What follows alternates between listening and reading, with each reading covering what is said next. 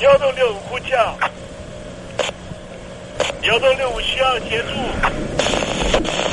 幺洞六五呼叫，幺洞六五需要协助。你在听吗？你在听吗？你在听吗？你在你在听吗？人生如航行，去与返，载满多少故事？你要睡上下铺吗？后面这个地方。如果吵得太累的话，三天都没有洗澡，真的很累，地上就躺着就睡了。我有看到我父母亲，我现在是要去看父母亲的状况。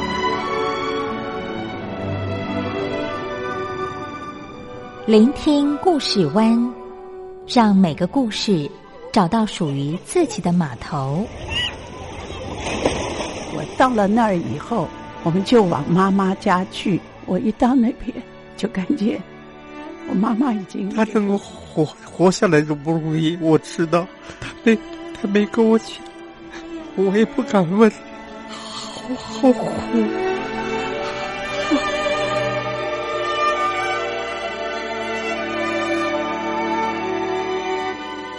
聆听故事湾，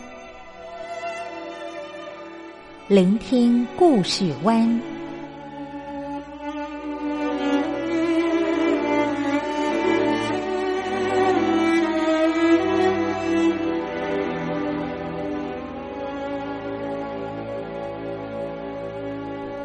故事总有一个停泊的港湾。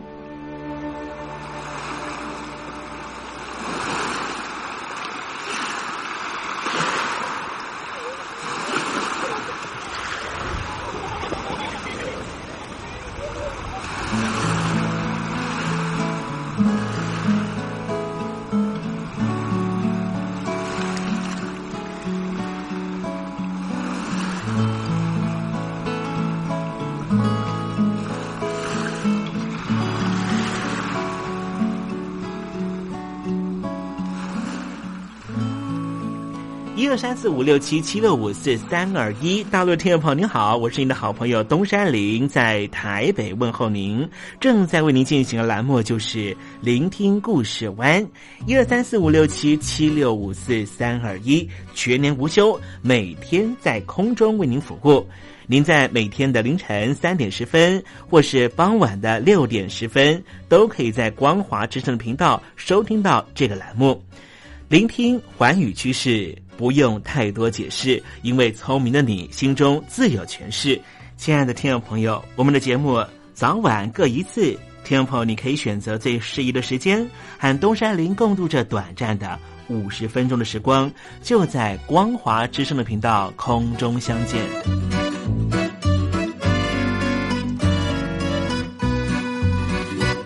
听众朋友，收听、聆听故事湾东山林的节目，到底能够听到什么样的内容呢？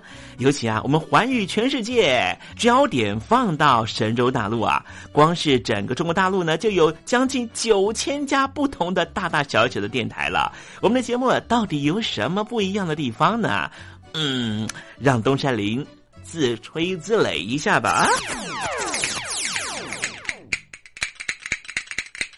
宫中频道何其多，赵钱孙李挺能说。热点平地上直播，仔细听来差不多。直播室外领导多，你说他能怎么说？开场才说茶黑窝，碰上土狼不敢摸。主播低头翻翻稿，导播左右反复搓，想到孩子泪婆娑。好了好了，都别说，且听东山林怎么说。东山林不是红太狼，也不是那喜羊羊，亲亲海上一叶舟，才能自在自在说。客官呐、你拉把椅子随便坐，袒胸露背床上卧，怎么自在怎么做，就当这是自己家，自己家。睁大眼睛，show time！Hello，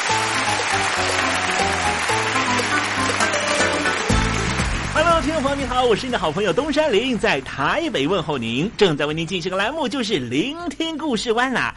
为什么节目的开场要这样的隆重呢？因为在凌晨三点钟的时候才进行我们的节目。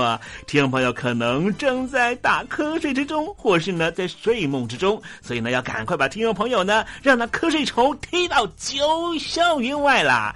听众朋友，今天的节目非常的精彩，千万不要错过喽。那么精彩的内容到底包含了什么呢？赶快让东山林为您报告。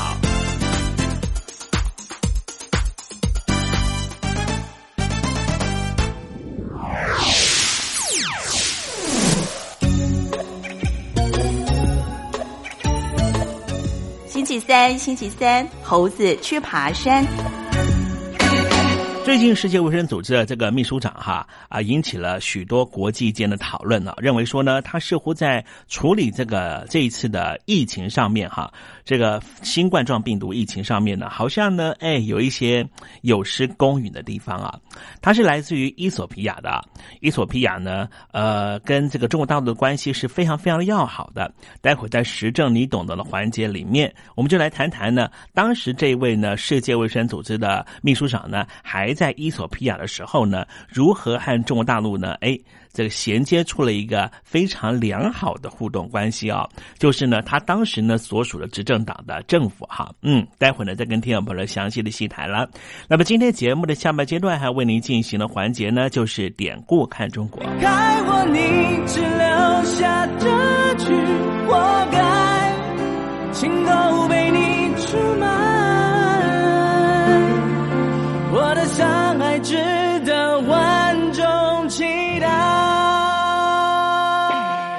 峡两岸的朋友您好，我是刘允乐。不论你在哪里，不论你正在做什么，都要允许自己快乐哦。我的山爱值得万众期待。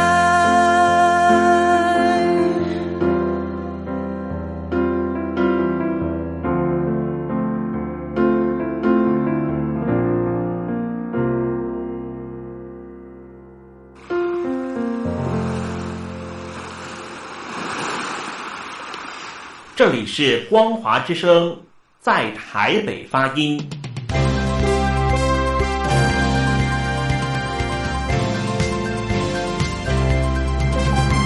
现在，请习近平同志讲话。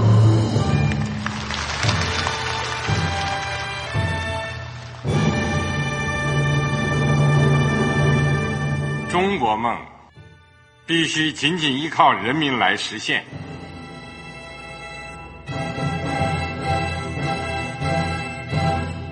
好国民得关心家事、国事、天下事。呃，谢谢发言人。我们注意到，现在那个外面有很多关于前中央政治局委员周永康的一些消息和报道。我不知道发言人对这个事情有没有什么可以呃透露、可以披露的？国家对于公事啊。不是什么东西都要公示的。我只能回答成这样了，你懂的。作为天津市来说，每年要偿还的这个公路建设的贷款量有多大？哎，这个郝国民，这个偿还的得回避时政敏感议题。因为他这个这个事儿，我就不好再说太细。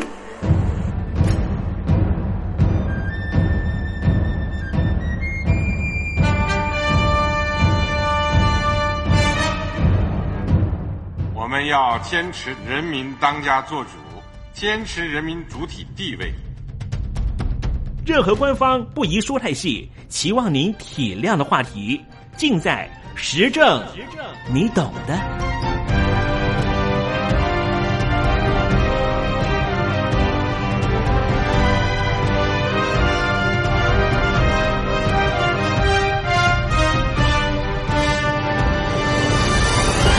我只能。回答这样了，你懂的。那些官方无法为您说太细的事情，就让东山林为您详细的说明白。天佛早上好，晚上好，正在为您进行的栏目就是聆听故事湾。此刻为您进行的环节就是时政，你懂的，一同关心焦点话题。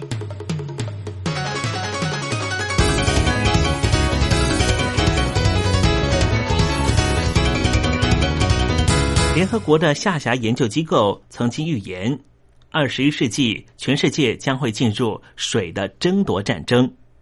今天我们就来谈谈非洲的埃及和伊索比亚彼此为了水的争夺大动干戈。埃及古文明是靠着尼罗河而来的，尼罗河也是全世界最长的河流，下游段就是埃及，而上游段是伊索比亚。两个国家因为水权问题彼此对立，因为伊索比亚政府想在上游新建水坝。引发自觉水权受到威胁的埃及强烈反弹。伊索比亚希望借由新建水坝疏解因为人口增加带来的电力不足的问题，但是另一方面，埃及的用水需求几乎完全仰赖尼罗河，因此全力反对伊索比亚新建水坝。双方的主张都没有交集，依照目前的情势来看，很难有解决的机会。尼罗河全长六千六百九十公里，是全世界最长的国际大河。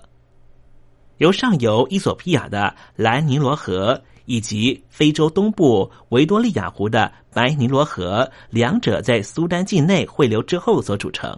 伊索比亚政府准备在苏丹国庆附近的蓝尼罗河流域新建一座非洲最大的水坝，发电量可以达到五百万到六百万瓦。总工程费是四十八亿美金，希望能够在二零一七年完成。对这样的计划，埃及前任的水资源部部长巴哈丁以强烈的口气表达反对的立场。他说：“这会导致下游的水源不足，造成埃及经济和社会上极大的不安。”根据专家的估计，埃及每年使用尼罗河河水五百五十亿吨。上游水坝完成之后，水源遭到拦截，埃及有可能每年损失一百七十一吨以上的水资源。埃及大部分的国土都是沙漠，国内的水需求百分之九十以上必须仰赖尼罗河。尼罗河水权一旦遭受到威胁，除了影响日常生活，还会打击埃及的农业。埃及农业占埃及国民生产毛额百分之十五。埃及从二零一一年二月独裁体制穆巴拉克政权垮台之后，国内局势混乱，经济低迷不振，但是埃及人口却不断增长，水需求也连年增加。水源不足的问题如果更为严重，将使得埃及原本就不稳定的政治社会情势更加混乱，因为。这些背景因素的考量，埃及政府没办法接受伊索比亚在尼罗河上游新建水坝的主张。另外一方面，伊索比亚在过去几年的经济成长率都超过百分之七，人口也不断增加，已经突破了九千万人。伊索比亚当然希望让经济持续成长，国民生活安定，当务之急就是要解决长期电力不足的问题。因此，在新建发电用水坝这个议题上，伊索比亚完全没有任何妥协的空间。在双方都不肯妥协的情况之下，有人甚至判断两国会为了水坝问题发生军事冲突。二零一二年六月，埃及政府高官在英国媒体上投书，投书内容写道。这件事情，假如发生在二零一一年二月垮台之前的穆巴拉克政权之下，很可能直接引发战端。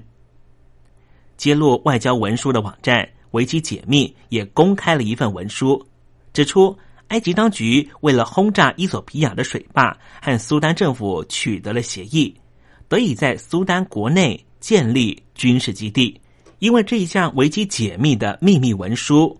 使得埃及政府被逼在二零一二年九月赶快出来灭火，否定了这个消息。但是众所皆知，维基解密的文书的可信度百分之百的高。虽然埃及和苏丹、伊索比亚三个国家同意设置三边会谈机制，但是想要达成妥协，绝不是容易的事情。甚至有消息指出。伊索比亚的水坝工程完成度逼近百分之五十，对此，埃及国内出现了批评声浪，认为二零一二年六月成立的埃及穆尔西政权，光是处理国内的政情不稳就焦头烂额，根本没办法妥善处理尼罗河的水权问题。未来只要水坝新建工程持续进行，埃及内部对于穆尔西政权的批评声浪就会越来越强烈，而尼罗河的水权问题很可能成为非洲东北部发生冲突或是战争的导火线。也许听众朋友对于这样的问题不感兴趣，认为东亚的伊索比亚新建水坝到底和我们有什么关系？可是如果我告诉你，这个水坝大部分的钱都是北京当局出的。你会不会觉得很震惊呢？根据美国媒体《哈芬顿邮报》的报道指出，北京当局这几年持续帮助伊索比亚新建大水坝。随着水坝完工的日期越来越近，也代表西方势力在非洲大陆已经逐渐视为领导地位将由北京当局取代。先前，北京当局已经投资了五千万美元在伊索比亚的奥莫河新建水坝。而引发了肯亚环保人士的抗议。肯亚环保人士认为，水坝完成之后将会使得图尔卡纳湖面临干涸的危机，所以呼吁北京当局放弃投资案。这个举动也引发了尼罗河流域国家的关注，因为这座湖泊名列世界遗产，是地球上最大的沙漠湖泊，丰富的生态多样性完全在湖中能够见到。其实。伊索比亚之所以要兴建大水坝，是希望借由控制水资源，打算在非洲政治食物链上往上爬。根据了解，目前伊索比亚新建的六个水坝计划中，只有一个是由伊索比亚当局负责，其他五个完全都是由北京当局来负责。熟悉北非地区事务的国际问题专家丹尼尔最近就公开表示，伊索比亚这几年快速崛起。北京当局注意到这个新兴国家，所以有意扶持伊索比亚成为北非地区的新霸主。他说：“随着水坝逐渐完工，西方曾经在非洲占领重要的统治地位，也逐渐会转让给北京当局。中国大陆这一次借由水资源争夺，正在取得尼罗河流域的王者地位。这也就是为什么。”美国总统奥巴马在二零一五年七月访问了东非的肯亚这个国家之后，立刻前往伊索比亚进行访问的主要原因。伊索比亚是在一九九一年脱离社会主义路线，但是因为国内战乱频传，经济萎靡不振，国内难见到私人企业，大多都是由政府主导发展，更是世界受援助最大国和人均所得最低的国家。随着北京当局的经济实力增强，中国大陆企业投入非洲的程度也提高。二零零九年，中国大陆成为伊索比亚的最大贸易伙伴，也正式取代了美国的霸主地位。中国大陆的资金除了积极的进入伊索比亚的基础建设，包含公路、铁路、水坝，连首都阿迪斯阿贝巴的地铁系统都是北京当局捐助新建的。因此，美国总统奥巴马在非洲访问的时候才会强调，非洲大陆是全球成长最快速的区域经济体，希望开发非洲的责任能够由美国资金担任，显示美国开始对于中国大陆介入非洲事务的积极态度提高警觉，并且希望能够强化美国在非洲的过往影响力。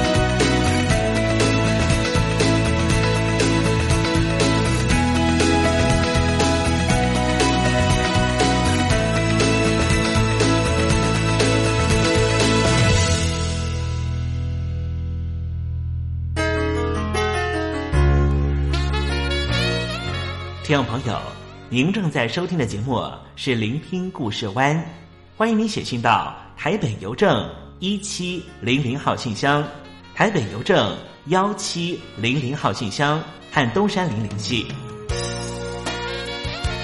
东山林就是东边的山里有只麒麟的东山林，东山林等候您的来信哦。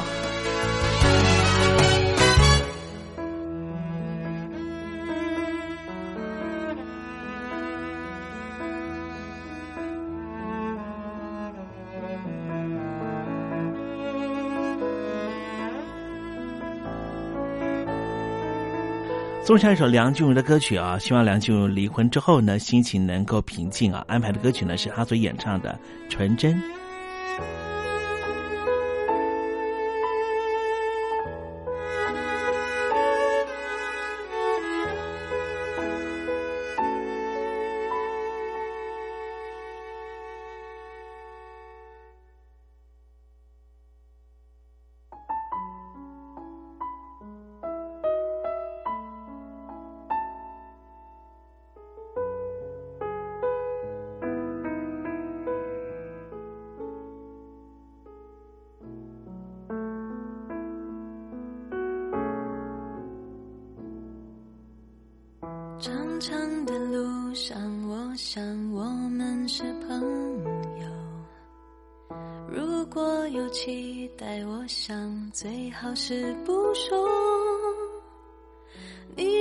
是微笑的，你总是不开口，世界被你掌握。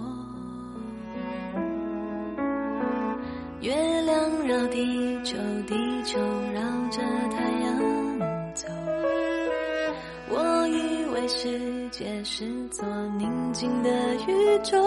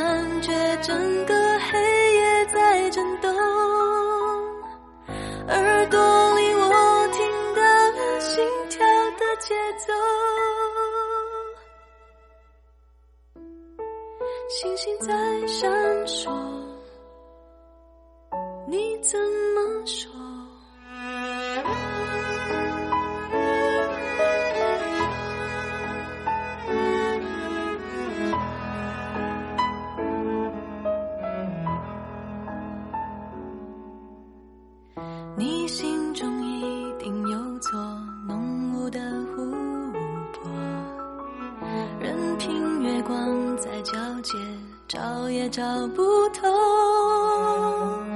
你眼中闪烁湖面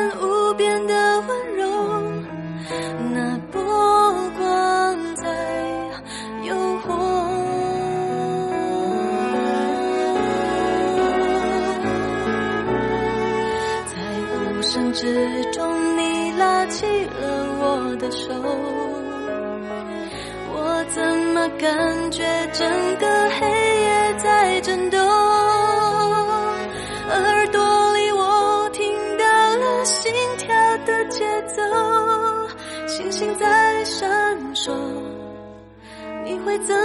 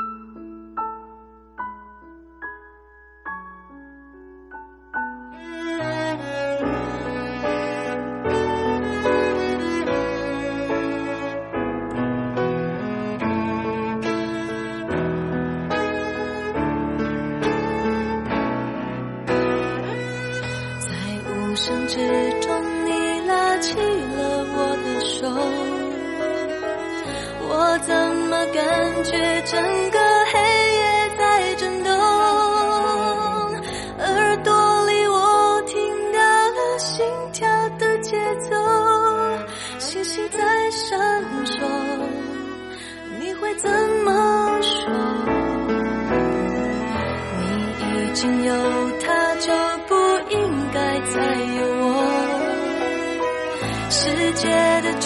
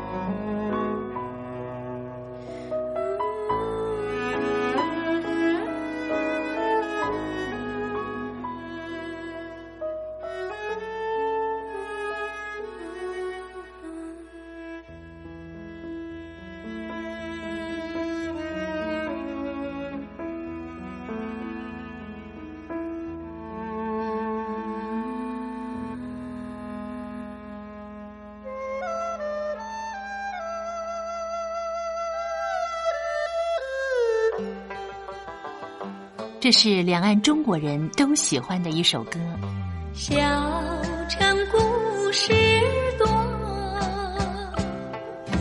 充满喜和乐。如果主持人播错了速度，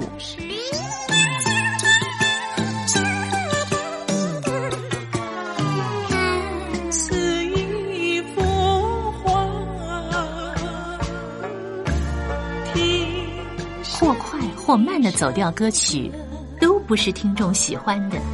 人生境界真善美，任意包括。两岸和谐关系也得循序渐进，快慢相宜。小城故事真不错，亲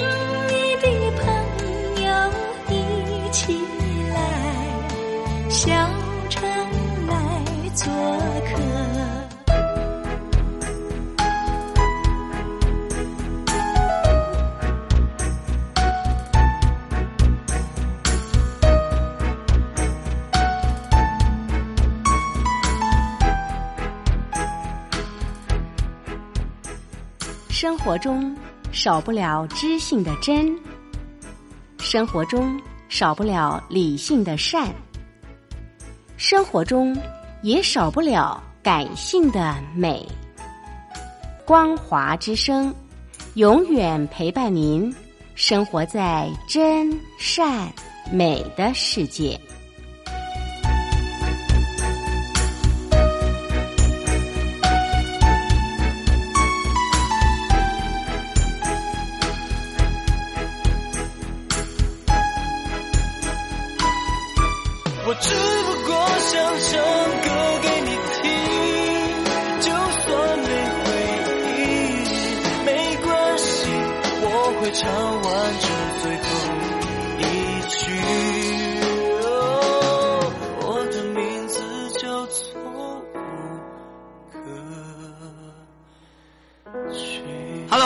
的听众朋友，你好，没错，我就是吴克群。不管你现在在做什么，不管你现在在哪里，吴克群和光华之声在台北问候您。我只不过想唱歌给你听，用尽我全力，一首歌。这里是光华之声。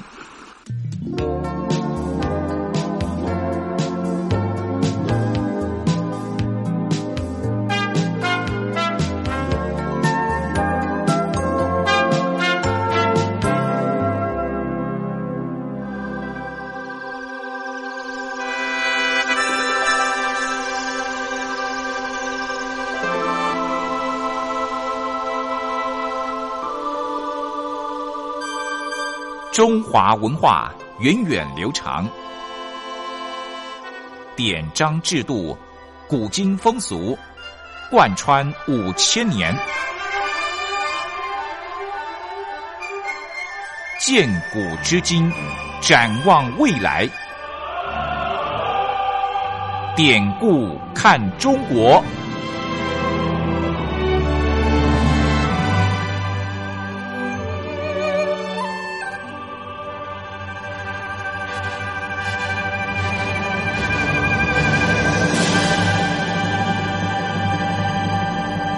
典故看中国。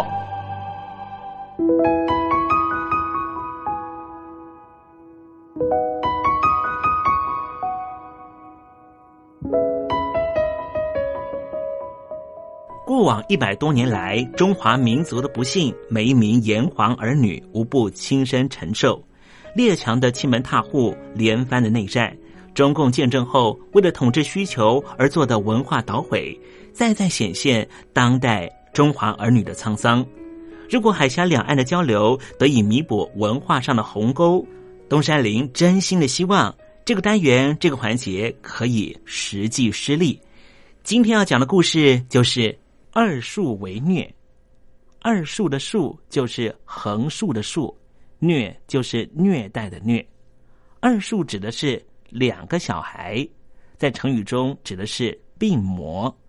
虐就是祸害的意思，二树为虐指的是受到疾病的迫害。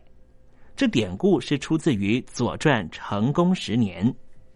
说到晋景公患重病，在梦中疾病变成了两个小孩，躲在荒之上、高之下，医生无能为力。后来的人就把疾病严重不可医治称为病入膏肓。在《左传》里面怎么讲述这个故事呢？成功十年，晋景公患了重病，派人到秦国求医。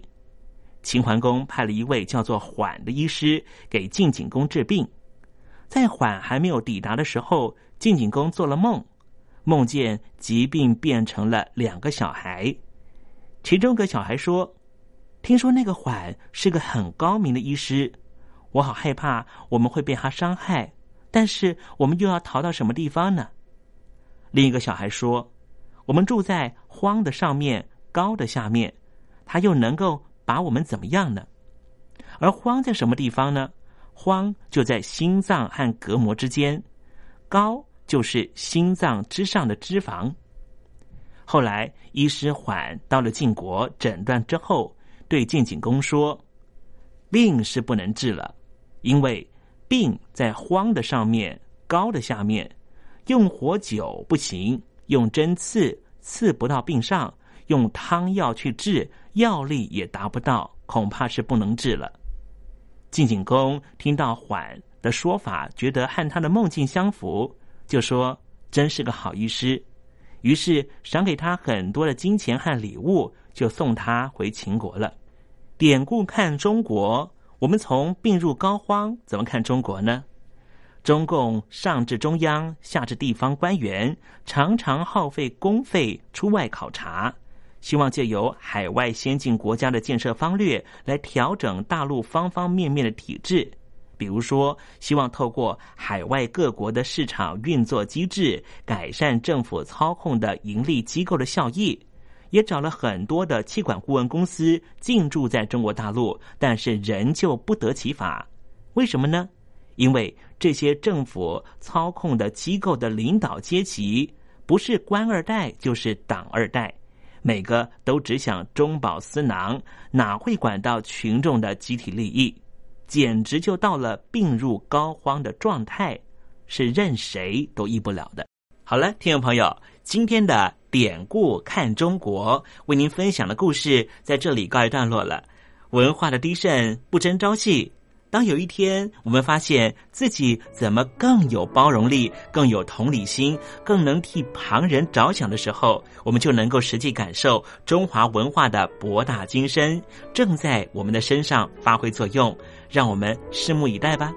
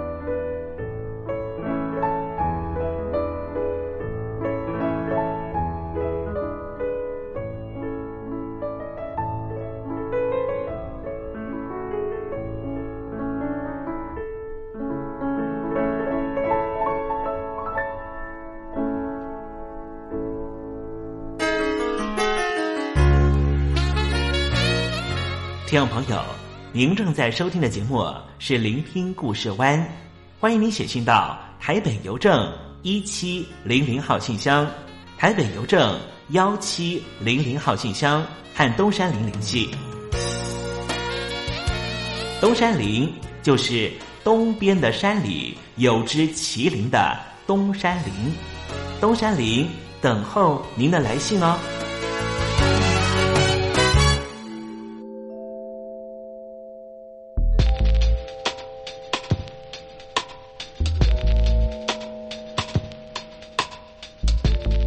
最近好多人翻唱他的歌曲哦，魏如萱的歌曲叫做《勾引》。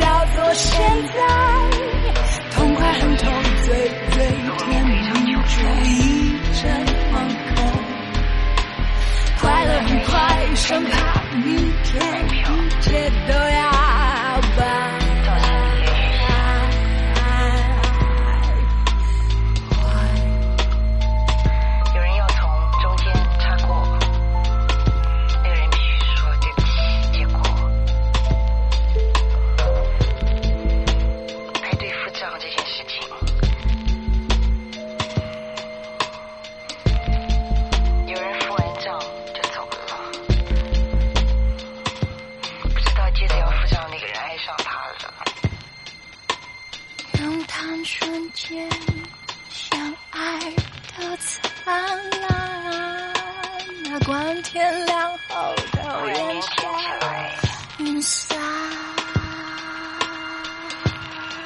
不进则退那一套大家一起老死在队伍里。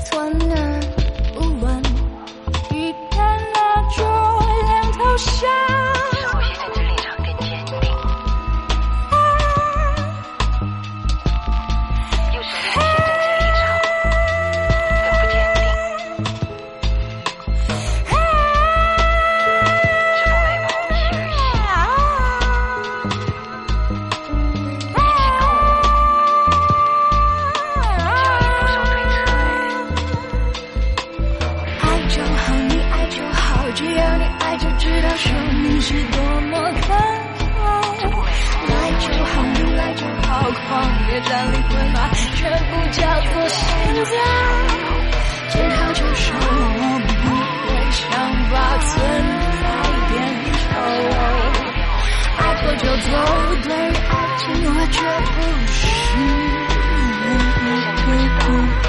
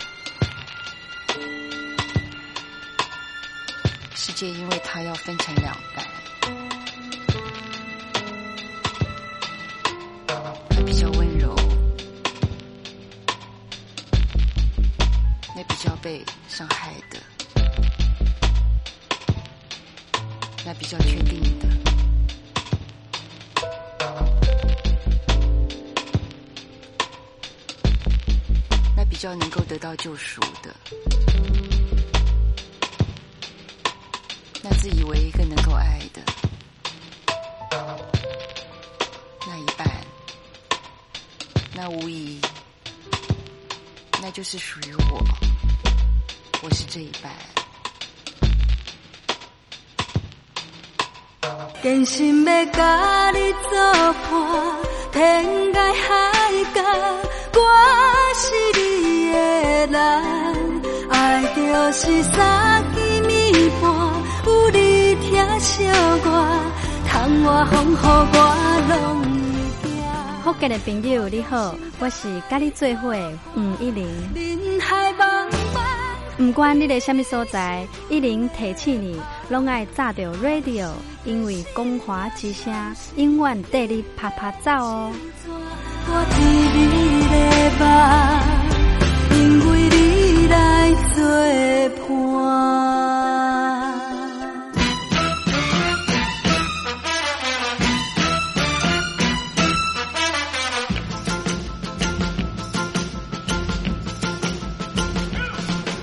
觉得生活无聊吗？觉得日子无趣吗？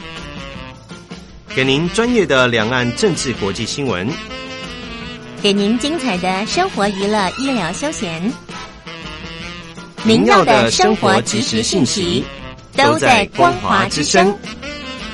贴近光华之声，丰富您美丽幸福的人生。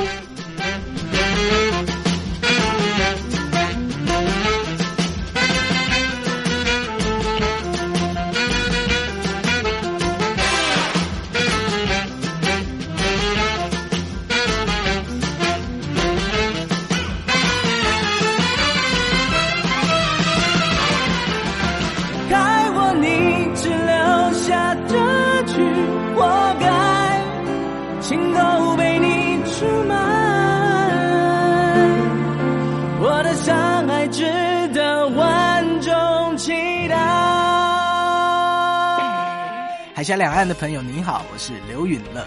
不论你在哪里，不论你正在做什么，都要允许自己快乐哦。我的爱值得万众期待。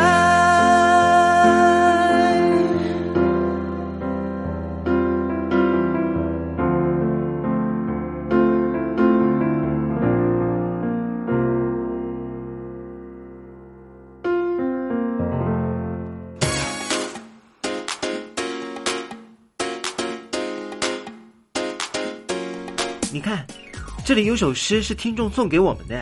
我看看，光鲜亮丽，华美出众，传递讯息，情意无穷。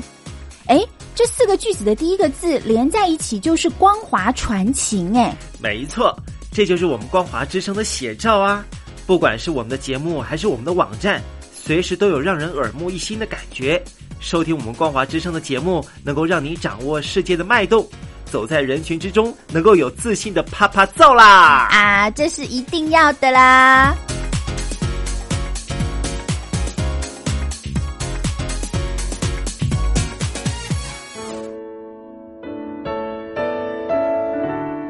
又到了挥挥衣袖的时候，可怎么有个拂不去的影子？原来是明月高挂起风了，风中都是你。今天的短暂相遇，东山林已经想方设法的营造出月圆花好。亲爱的，你还满意吗？无论咱俩的短暂邂逅是否让你难忘，都请你务必挥挥衣袖，别带走一片云彩，因为东山林不想成为你明日的羁绊。清空行囊，才能够收集更多精彩。也才能够他日再与东山林分享您那一路上的风光，不是吗？好了，不要泪眼婆娑了，不要耽搁您的行程了。东山林要跟您说再见了。无论明天你在何方，东山林在台北，祝您一路平安，一路喜乐。